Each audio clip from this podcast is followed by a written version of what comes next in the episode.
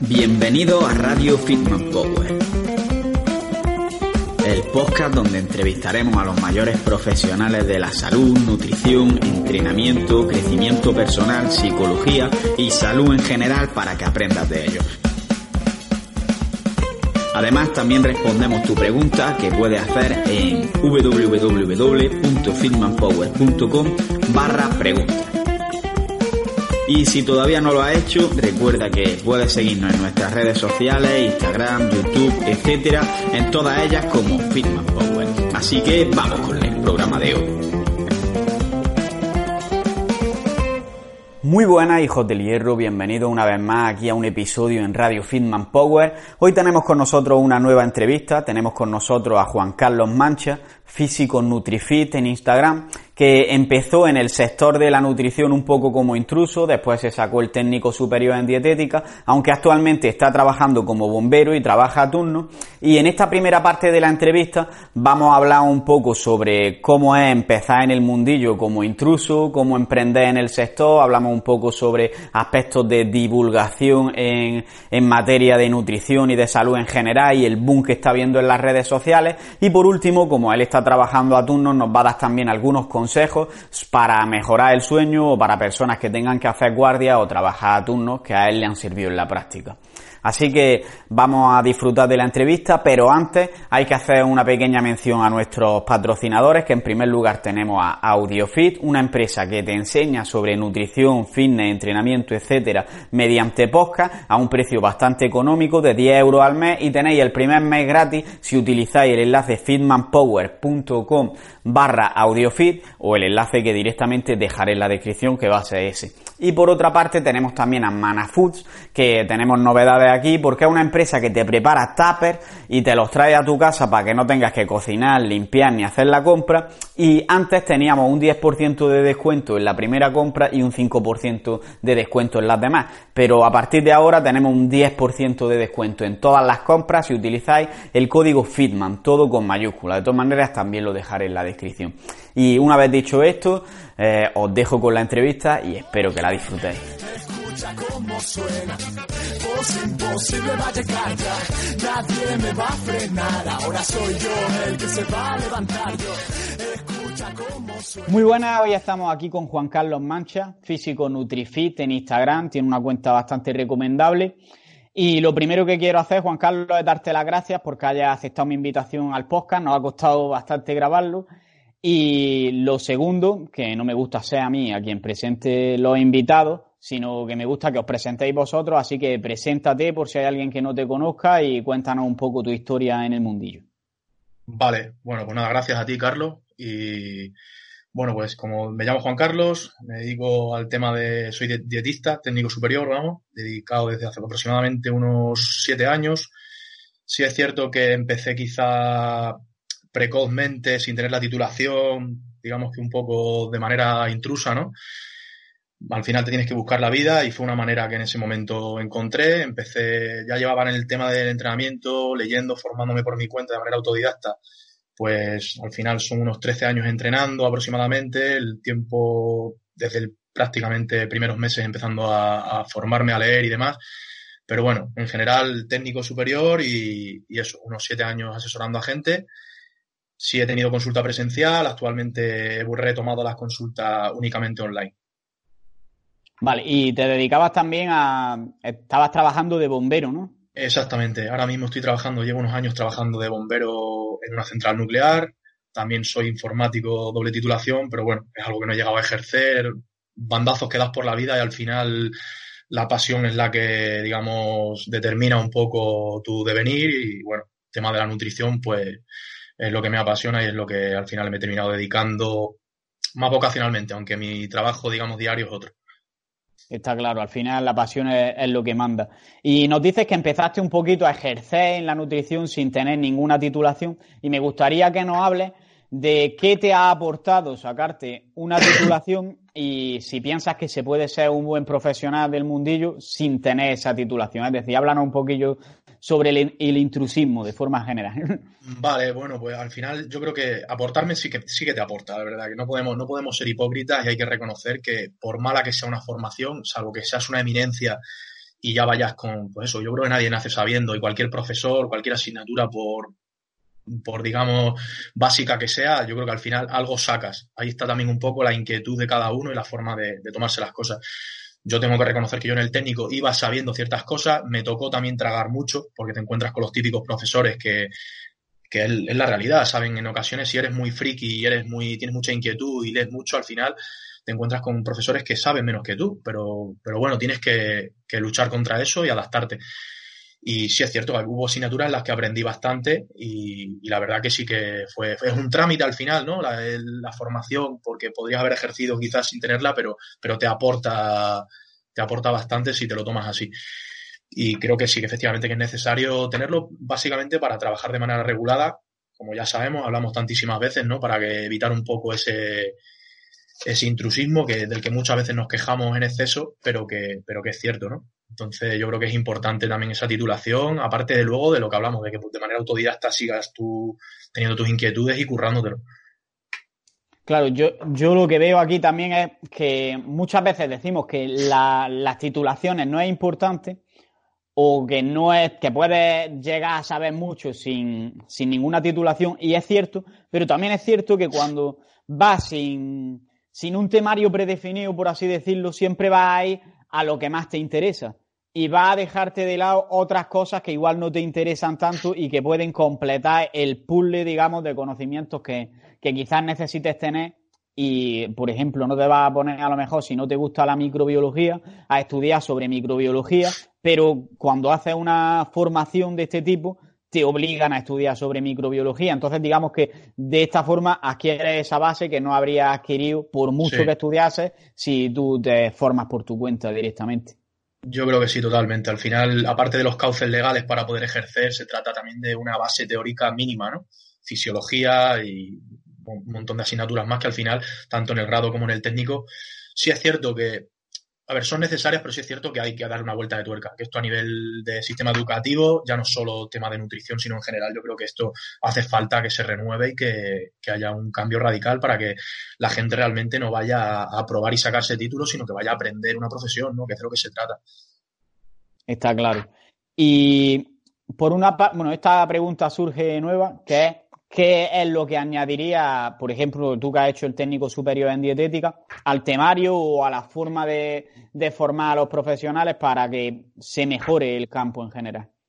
Yo creo que, a ver, hacen falta quizá una perspectiva más psicológica de lo que es la nutrición, unas bases mínimas. No te hablo de meterte en psicología, ni psicoterapia, ni ningún tipo de, de, tratamiento de pacientes en ese sentido, sino una base, una base, yo creo, de tema de conducta alimentaria, psicología de la alimentación y toda la relación con la comida y todo lo que implica. Yo creo que en eso la gente sale súper verde, tanto en, a nivel de grado como a nivel de, a nivel de técnico.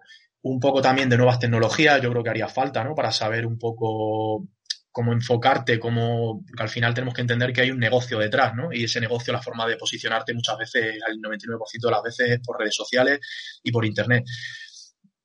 ¿Qué más te iba a comentar en ese sentido? A ver, em, aparte de tema de el no solo aprender a divulgar, sino aprender también a investigar. Yo creo que la investigación es súper importante porque tienes que saber buscarte la vida y buscar no solo leer tus libros, que está muy bien leer libros, que hay libros estupendos y es una pasada lo que te puedes encontrar a nivel de, aprendizaje, pero, pero saber interpretar estudios, saber cuándo estás teniendo un sesgo, cuándo estás haciendo un cherry picking, cuándo no estás teniendo ni idea de interpretarlo y realmente luego pasa eso, que ves un montón de gente divulgando, un montón de paper, un montón de estudios y realmente hasta qué punto es un análisis sesgado ¿no? de, lo que estamos leyendo. ¿no?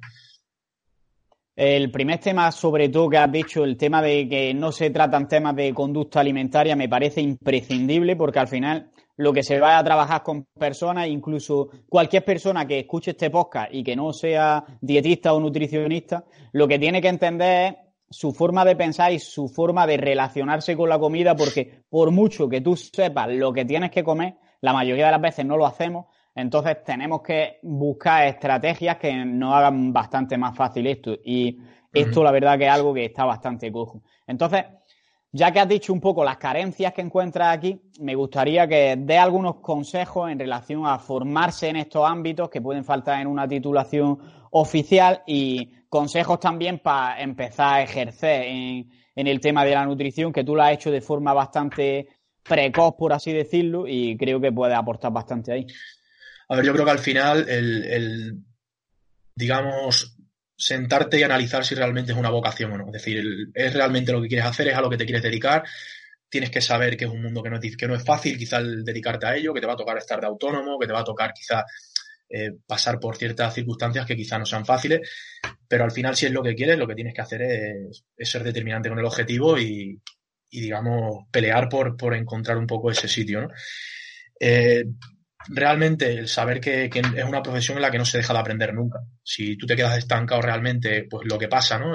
quizás la, típica persona, típico dietista de vieja escuela, que al final lo único que hacen es darte dietas de cajón o médicos o demás. Al final, si tú lo que quieres es rentabilizar únicamente el negocio, pues lo puedes hacer así.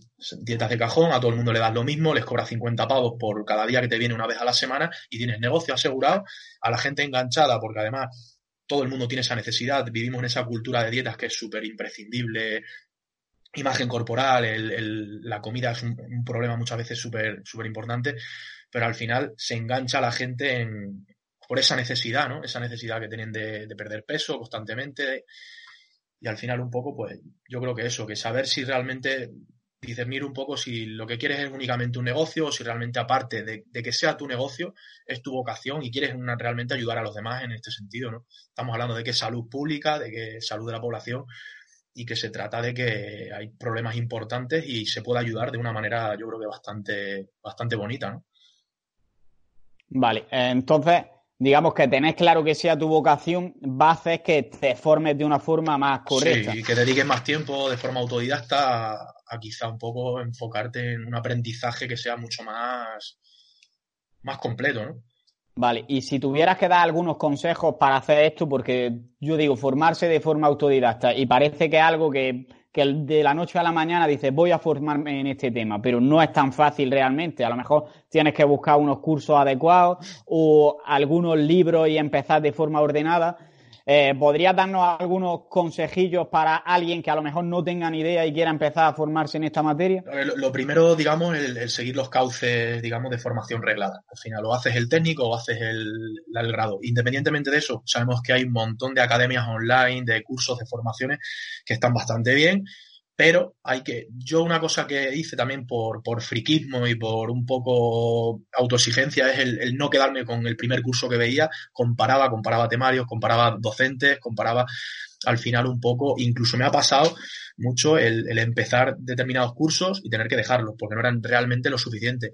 También porque partes de una base, ¿no? Entonces eres más exigente aún pero sí es cierto que, que, hay formaciones buenas, hay libros buenos, hay bastantes divulgadores que están haciendo libros que se leen de manera muy sencilla, que te aportan muchísimo. Entonces, aparte de seguir ese cauce legal y formarte de manera arreglada, pues el, tener esa inquietud y, comprarte libros, leer, seguir podcasts, seguir a revistas que publican revisiones de un montón de artículos, tanto a nivel nacional como puede ser, por ejemplo, Natis, como puede ser a nivel más, a nivel internacional, hay, hay bastante, ¿no? Entonces, un poco, si tú tienes esa inquietud, si realmente es tu vocación, yo creo que al final el buen profesional es el que se dedica constantemente y, reconoce que es un campo en el que no se deja de aprender. Yo creo que al final el consejo que puedo dar es ese, el seguir aprendiendo constantemente, aparte de, formarse de, lo antes posible de forma arreglada, ¿no? sabiendo las carencias y limitaciones que tenemos en el sistema educativo.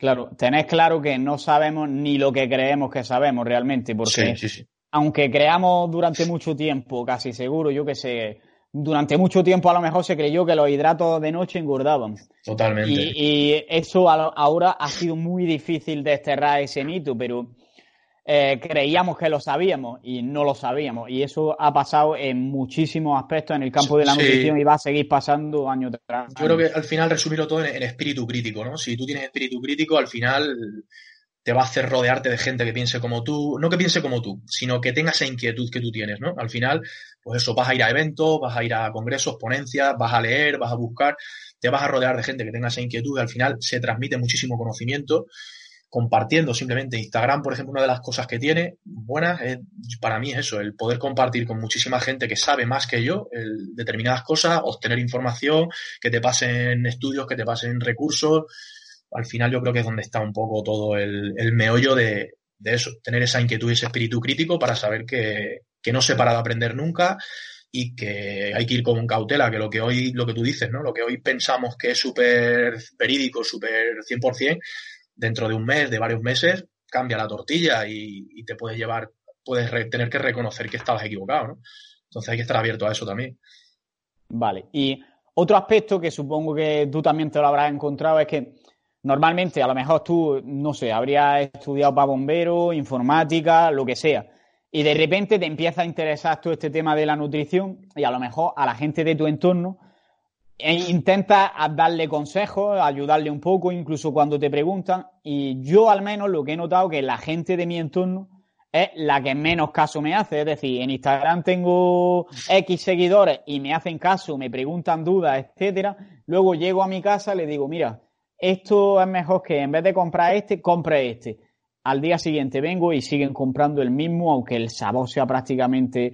Es decir, que no me hacen ni caso, incluso a veces me dicen, es que no se puede beber así. ¿Cómo reaccionas tú ante estas situaciones y cómo, es tu, cómo ha sido el cambio en, en tu entorno a raíz de que te hayas empezado a dedicar a este sector? Mi experiencia un poco yo creo que es parecida, ¿no? Sobre todo lo que tú dices, gente cercana yo creo que hay en cierto modo una falta de consideración con la profesión, ¿no? Con el, los conocimientos en dietética, nutrición, al final, en salud enfocada a este tema, al final se han, digamos, dejado en manos de, de gente que realmente no eran los que estaban capacitados realmente, ¿no?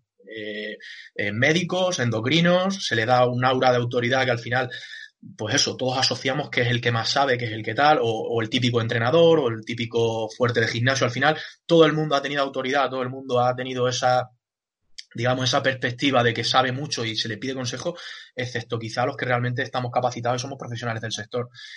He percibido lo mismo que, que comentas, ¿no? Al final, un poco falta de consideración, sobre todo por el entorno más cercano. Al final, te, siguen gente en Instagram de tu pueblo, de tu zona, conocidos, y la mayoría de la gente te das cuenta luego en conversaciones como no hacen ni puto caso a lo que publicas, y luego gente de muy lejos que realmente tiene esa inquietud de la que hablabas antes, ¿no? Que compartes esa pasión con ellos o simplemente el interés que quieren aprender, que quieren mejorar su relación con la comida, quieren aprender a comer, a entrenar o lo que sea, esa gente realmente tiene una consideración tremenda con la profesión y, y lo valora muchísimo más, pero sí es cierto que lo que dices, vamos, totalmente identificado, yo creo que no hay nadie en el sector que no le haya pasado en mayor o menor medida, ¿no? Claro. Y otro tema que veo que es interesante que hablemos de él, que has mencionado antes, el tema de la divulgación en las redes sociales, y es que veo como que mucha, se tiene ahora como demasiada necesidad de, de divulgar en las redes sociales como para darse visibilidad y, digamos, tener un trabajo más exitoso en el sector. Y muchas veces vemos que la gente o invierte demasiado tiempo en la divulgación en redes sociales o directamente divulga por divulgar, porque ya hay cientos de divulgadores que han dicho prácticamente lo mismo. ¿Qué opinas tú sobre este tema de la divulgación en redes sociales? Bueno, yo creo que yo creo que se ha desvirtuado totalmente, que se ha ido de madre. Yo creo que es algo que realmente es un escándalo la cantidad de gente que hay aportando, que hay muchísima calidad, ¿eh? y hay que reconocerlo y hay que rodearse de esa gente, pero creo que al mismo tiempo aquí es el hacer por hacer, el, el intentar quizá eh, conseguir seguidores a base de infografías, a base de determinados tipos de posts que se ven que van calando en la, digamos, en el público, también jugando con los algoritmos de la, en este caso de Instagram, ¿no? Ves que realmente eso que está, que hay una sobrepoblación de, de divulgadores, de gente intentando transmitir conocimiento y que se repite todo infinitamente. Post sobre la creatina, tío, que ya sabemos cómo funciona la creatina ¿Quién no sabe hoy en día cómo funciona la creatina? Lo busco en Google, joder. No necesito que me digáis cien mil veces cómo va la creatina, cómo va esto, cómo va lo otro. Yo entiendo que hay veces que hay que repetir ciertas cosas, que hay que caer un poco en, la generalidad, ¿no? En el, incluso en el reduccionismo. Pero yo creo que está infinitamente saturado. Creo que esto al final es una burbuja que terminará explotando. Y bueno, por hacer un poco una crítica un poco más destructiva, yo creo que también el tema del postureo, el, el, querer exhibir en lugar de compartir conocimiento, o, ya no exhibir solo conocimiento, sino exhibir éxito, exhibir cuerpo, exhibir bondades que tienes en la vida, suerte que tienes en la vida y felicidad y éxito y todo es maravilloso, al final se cae en ese, en ese bucle, ¿no? Muchísima gente, el, postureo al final, ¿no? Yo creo que es un poco la mayor problemática que hay y hay que saber abstraerse de eso. y también eso, que hay muchísima gente queriendo influenciar. Al final hay un negocio detrás, ¿no? Entonces, mucha gente, en lugar de querer inspirar cambios de hábitos en otras personas, como puede haber muchísimas cuentas que yo creo que hacéis, ¿no? Y lo hacéis de puta madre, yo creo que al final hay cuentas que, lo que buscan es influenciar y al final el, conseguir que la gente participe en su negocio. Y luego yo creo que ahora hay una corriente de divulgación ética, que yo diría, que es el, lo siento, pero tengo que ganarme la vida y entonces soy influencer y tengo mis códigos de descuento, eh, colaboro con determinadas marcas y te meto la publicidad a todas horas, pero como lo hago de buen corazón, no cojones, sé honesto y di, mira, me quiero lucrar, como hay gente, por ejemplo, como en Eco, Pazman Science, que lo hace y lo dice abiertamente, dice, yo quiero ganar dinero con esto, o Pablo, no recuerdo ahora mismo exactamente, Pablo W. Leaf o algo así es el nombre, no recuerdo el apellido, que es un pedazo de crack también, y él lo dice abiertamente. Yo con esto me quiero lucrar, ¿por qué? Porque a mí es lo que me permite el comer y me permite el seguir formándome, seguir pudiendo divulgar, ¿no? Entonces, yo creo que partiendo de esa honestidad, hay que saber diferenciar el, en el sector en el que estamos lo, que, lo que hacemos y, qué es lo que queremos conseguir, pero yo creo que hay que ser un poco más honestos, ¿no? Claro, el tema de, de la publicidad, los códigos de descuento y todo esto también se ve muchas veces como venderse y creo que tenemos que abrir un poquito más la mente en ese sentido porque al final si queremos que alguien nos aporte buen contenido en las redes sociales hay que tener en cuenta que está invirtiendo bastante tiempo en investigar y en crear ese contenido. Entonces, que tú utilices su, su, código de descuento y él se lleve un pequeño porcentaje, que ya te digo yo que nadie va a vivir de eso, o a no ser que tenga millones de seguidores, que eso lo que estás haciendo es apoyarle para que siga creando ese contenido. Si te gusta el contenido, pues está muy bien y lo que ya es ético o no es ético es que te, por ejemplo, en el mundo de los suplementos se puede ver mucho. Si yo te recomiendo un suplemento porque me han dado un código de descuento, pero te voy a recomendar un suplemento que no funciona, ahí estoy pecando y me estoy vendiendo. Pero si yo te digo, mira, este suplemento te puede servir en esta situación, en esta y en esta, si estás en ella y vas a comprar, aquí tienes mi código. Y en ese caso, sí lo considero ético. El mundo de los suplementos, de hecho, yo considero que es en el que más se puede pecar de venderse, por así decirlo. Yo creo que al final mi, crítica va dirigida un poco, a ver, libre de prejuicios, porque ya te digo que cada uno haga lo que quiera, yo no, yo respeto a todo el mundo, no, para mí el tema del intrusismo incluso es algo que, que dejó de preocuparme hace muchísimo tiempo, y el que venda o se quiera vender o quiera hacer lo que quiera, al final todo es respetable, pero mi crítica va dirigida un poco a la falta de honestidad en el sentido de, esa hipocresía de decir, no, no, es que yo, mira, tal, a mí me parece que, que lo hago por ayudaros, nada, o sea, gente como intentando un poco venderte la moto, no. Sé claro, como te digo, estos dos ejemplos que te he puesto, ¿no? Eh, Pablo y Eneco, que al final a mí me parece que los tíos te puede gustar más o menos lo que hacen, saben que te aportan calidad, si quieres seguir teniendo calidad, pues mira, una manera de ayudarles es con el tema de los códigos de descuento y seguro que no se hacen ricos con eso. Entonces, pero van de cara. Entonces yo, mi crítica es a, la gente que no va de cara y que un poco juega con, con el tener no sé cuántos mil seguidores y al final sabes que gente peca y que te van a comprar en las tiendas, al final venden muchísimas más cosas de lo que realmente es efectivo y funciona.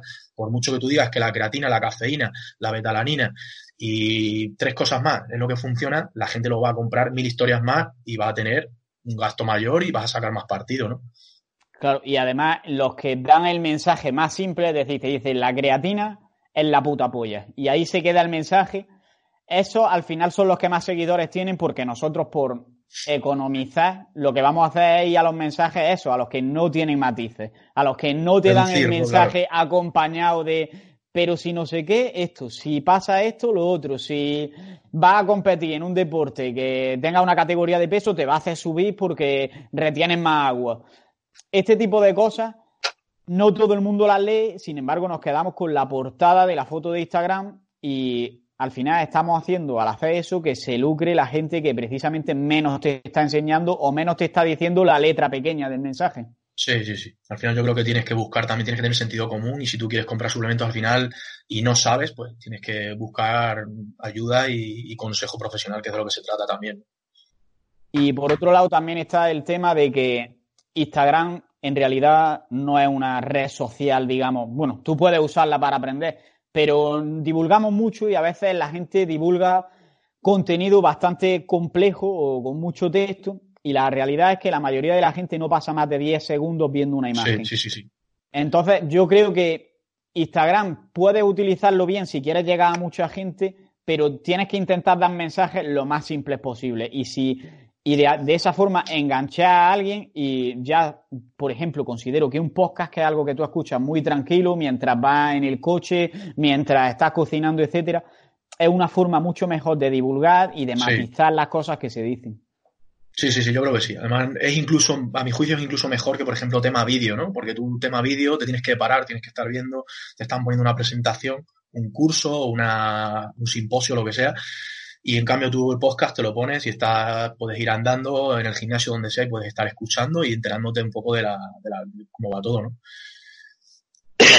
Tiene también su limitación respecto al vídeo, de que en el vídeo, por ejemplo, sobre todo en aspectos deportivos, puedes mostrar gráficamente la ejecución de los ejercicios, los errores más comunes y todo eso, pero al final, por ejemplo, en nutrición no tiene tampoco, salvo que hable de recetas, no tiene tampoco gran interés el vídeo. Entonces, bueno, y vamos a pasar a otra parte, a otro tercio de la entrevista, y es porque, como hemos comentado antes, tú has estado trabajando de bombero y supongo que has hecho trabajo a turno. Entonces, me gustaría que hablemos un poquito sobre la importancia del sueño y primero que me responda a la típica pregunta, ¿por qué dormimos o qué es el sueño?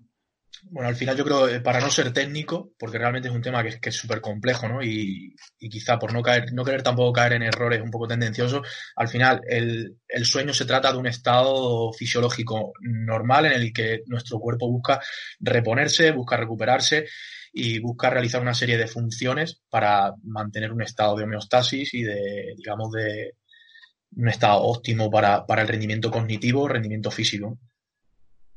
Vale.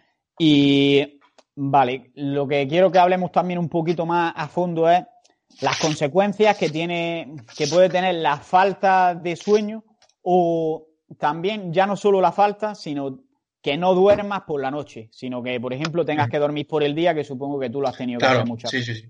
Normalmente el, el, trabajo a turnos podemos encontrar en los turnos en los que se trabaja, digamos, una semana o durante un periodo más largo de, de tiempo de tarde, de noche o de mañana, ¿no? Y vas alternando. Y luego, por ejemplo, turnos rotativos o turnos biológicos, que es lo que llaman en mi caso el turno que hacemos, que son varios días, por ejemplo, dos días de mañana, dos días de tarde, tres días de noche, ¿no? Eso mm, trastoca mucho y tiene una serie de consecuencias, la verdad que son importantes, tanto uno como otro, ¿no? Porque al final acabas alterando el ritmo circadiano, acabas alterando un poco tu reloj biológico interno y se desajusta con respecto al externo. lo primero son alteraciones metabólicas, alteraciones endocrinas, desde el punto de vista de que hay determinadas hormonas y determinados, determinados pulsos hormonales que, se segregan en, base a, que se producen en base a los ciclos de luz y oscuridad, ¿no? Por ejemplo, melatonina, básicamente, hormona de crecimiento, eh, la propia leptina también, responden a determinados ciclos, ¿no? las mayores consecuencias que tenemos, pues desde el tema de sensibilidad a insulina, que pueda empeorar, a aumento del apetito, normalmente ese aumento del apetito, que es lo que nos ocupa quizá, ¿no? Desde el punto de vista más de nutrición y dietética, es un apetito mucho más, se inclina muchísimo más hacia, hacia alimentos hiperpalatables, muchísima más ansiedad, más quizá mm, el hambre, mucha más distorsión en cuanto a lo que supone los tipos de hambre, ¿no? Poder diferenciar un poco si realmente es hambre fisiológica o no, porque realmente tu estado cognitivo al estar privado de, de sueño o no tener un sueño realmente bien regulado, influye y, se nota también en ese apetito, el cansancio, rendimiento en el gimnasio, rendimiento intelectual a la hora de aprender, a la hora de consolidar la memoria, que es una de las, de, las funciones del sueño primordiales. Y al final es un también estado de ánimo, influye muchísimo en el estado de ánimo. Es algo que, que yo hasta que realmente no estuve trabajando a turno no lo, no lo valoraba. Y conocía muchísima gente, pero era algo que lo tenías un poco ahí y cuando empiezas a trabajar lo ves, ves que, te, influye mucho en el estado de ánimo, influye mucho en el apetito, son quizá las dos cosas que yo destacaría, aparte del cansancio. Yo, por ejemplo, hoy he trabajado de noche, he salido esta mañana, entonces ahora mismo estoy con 5 o 6 horas dormidas que han sido esta mañana. Entonces, al final lo notas físicamente, no estás 100%, no respondes igual a los estímulos, no te quedas con las cosas igual, es algo que, realmente eh, es mucho más importante de lo que la gente se piensa. Y, por ejemplo, a la hora de la composición corporal también tiene bastante influencia. por lo que has comentado del apetito, porque rindes menos en el gimnasio, vas a entrenar menos intensamente y en general vas a tender a moverte menos durante el día porque estás más cansado. Y también por un tema importante que, bueno, no solo afecta a la nutrición, sino que va a afectar a, prácticamente todo en la vida, que es la fatiga de decisión. Es decir, eh, nosotros vamos a suponer que tenemos una capacidad, vamos a suponer que tenemos un vaso lleno de fuerza de voluntad, por así llamarla, por la mañana. Y conforme vamos haciendo cosas que gastan fuerza de voluntad, como por ejemplo madrugar más y dormir menos, eso es un gasto bastante importante, o como puede ser tomar decisiones importantes en el trabajo, a lo largo del día ese vaso se va gastando. Y cada vez nos va a costar más tomar buenas decisiones. Entonces puede que llegue la noche, y seguro que a prácticamente todos los oyentes les ha pasado que llegan por la noche, no tienen comida preparada y dicen, ahora no me voy a poner yo a cocinar ni de coña. Llamo, pum, te le pisas y en 10 minutos la tienes aquí. El otro día, de hecho, leía ayer, me parece que era, a Merche Guardeño, no sé si sabes quién es, no sé si la sigues, que ha sido un descubrimiento de hace poco realmente, y, y ha hablado precisamente de eso, macho, de cómo influye la toma de decisiones respecto a, la dieta, ¿no? Al seguir la alimentación de una manera más ordenada, de una manera precisa, conforme va avanzando el día. Y es lógico, ¿no?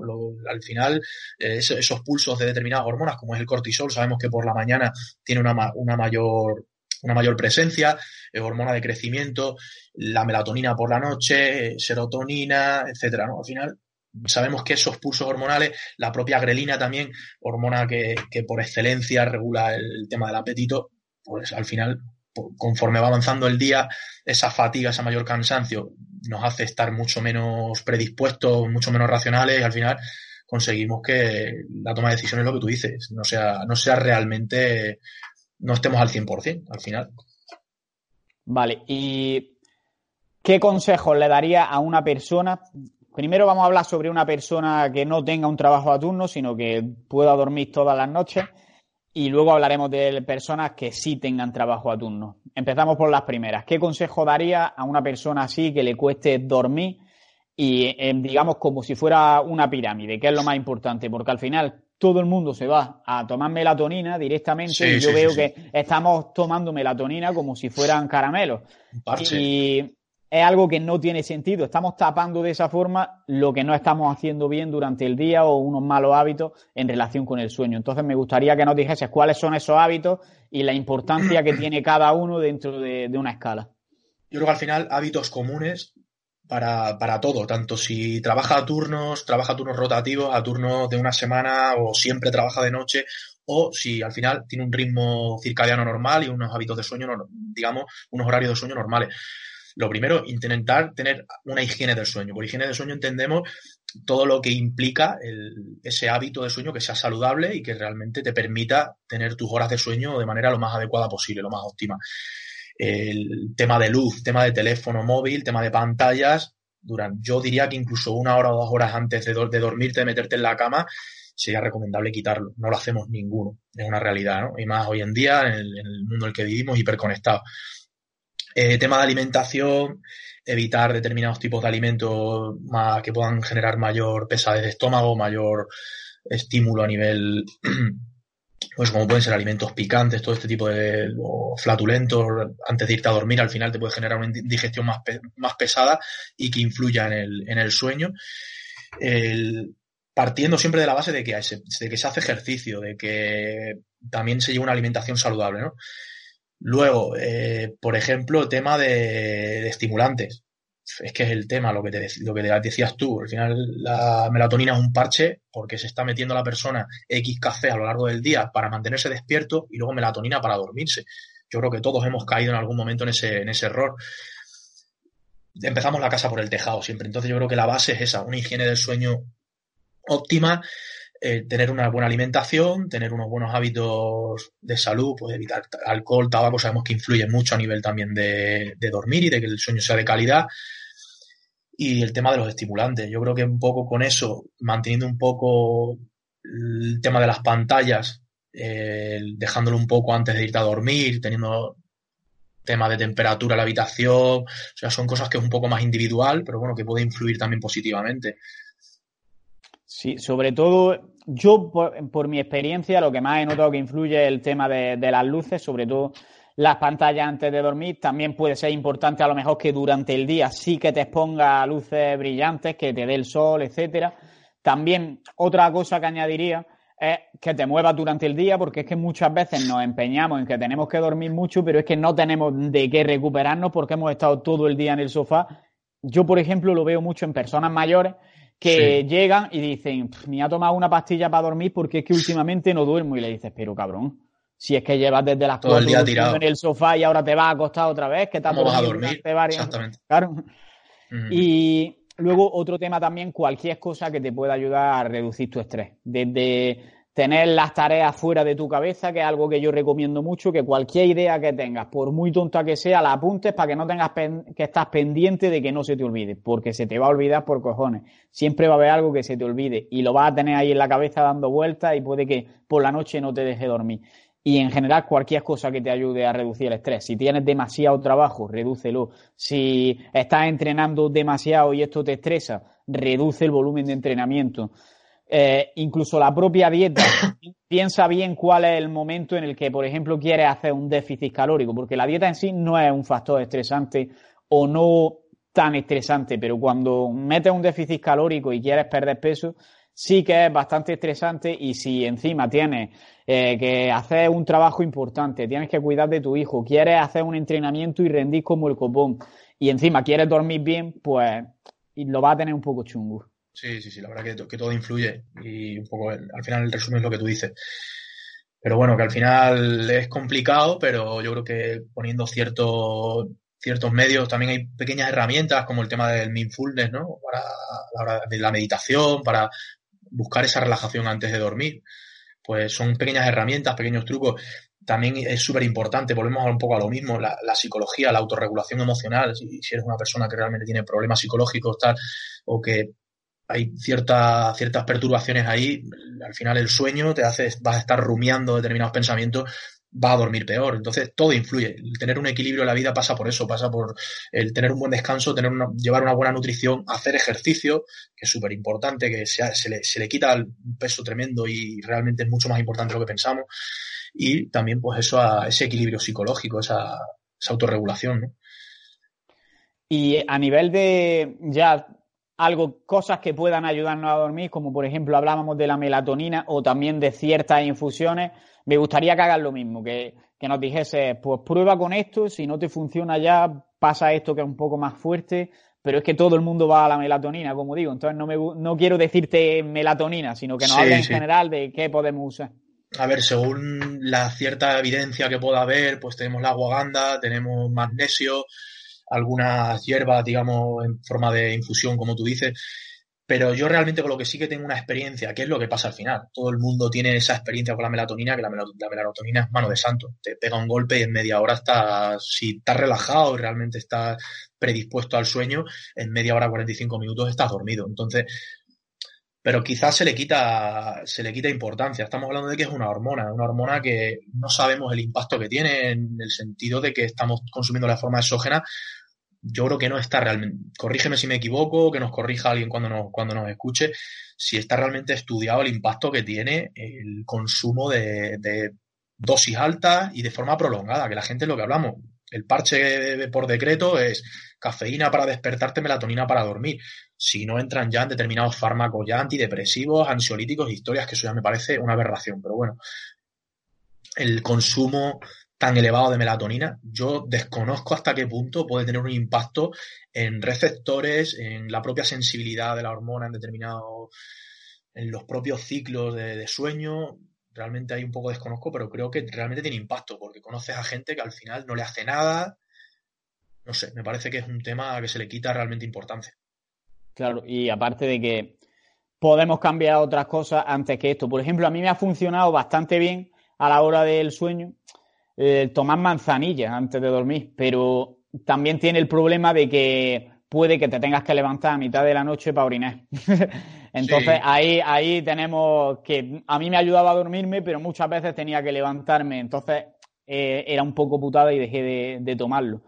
Y otro tema también de lo que hablas de la melatonina es que es importante que es una hormona aislada que la estamos metiendo de forma exógena, pero hay que tener en cuenta también que las hormonas, digamos, no funcionan por sí solas. Es decir, por ejemplo, la insulina y el glucagón, cuando una está alta, la otra está baja. Siempre van a interferir unas con otras. Unas inhiben o estimulan la segregación de otras. Las hormonas, para quien no lo entienda, son como mensajeros que le dicen cosas a nuestro cuerpo. La melatonina, obviamente, el mensaje es como el de que tenemos sueño. que hay que dormir, exactamente. claro, Y, pero hay otras que nos, nos pueden decir eso. Por ejemplo, la leptina, cuando más alta está, evidentemente también es por la noche.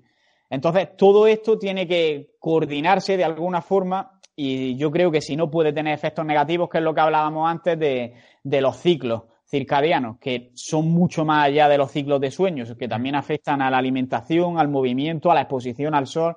Es decir, es un poco como el mensaje que tiene que recibir nuestro cuerpo de en qué momento del día estamos y que se lo estamos quitando mucho por vivir en situaciones cerradas. Y bueno, esto era simplemente una reflexión, pero lo que sí creo que nos puede aportar bastante y que está relacionado con esto es en consejos para una persona que trabaje a turnos. Que aquí, por ejemplo, sí veo bastante más justificada la melatonina porque si tienes que dormir de día y encima solo algunas semanas, tu cuerpo no la va a segregar en la medida necesaria de forma natural. Y va a depender más bien de los ciclos de, de adenosina, que es otra de las cosas que van a, funcionar en cuanto al sueño. Sí, al final, ya te digo, yo creo que, influye. intentamos hacer la, la, casa por el tejado, lo que hablamos, y hay que intentar tener ese hábito de sueño. Por ejemplo, en gente que trabaja turnos yo sí que lo veo mucho, compañeros y gente conocida un poco donde, trabajo, que al final la, melatonina se sobreusa, es una utilización la verdad que masiva.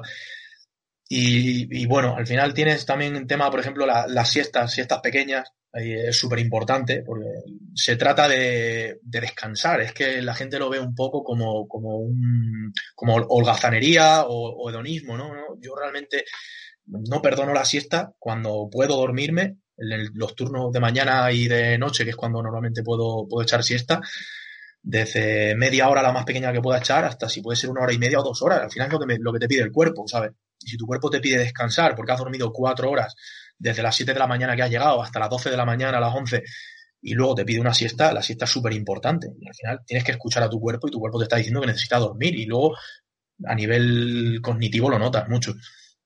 Entonces, otro consejo importante el tema de, recurrir a esas pequeñas siestas que puedan ayudarte a estar más descansado.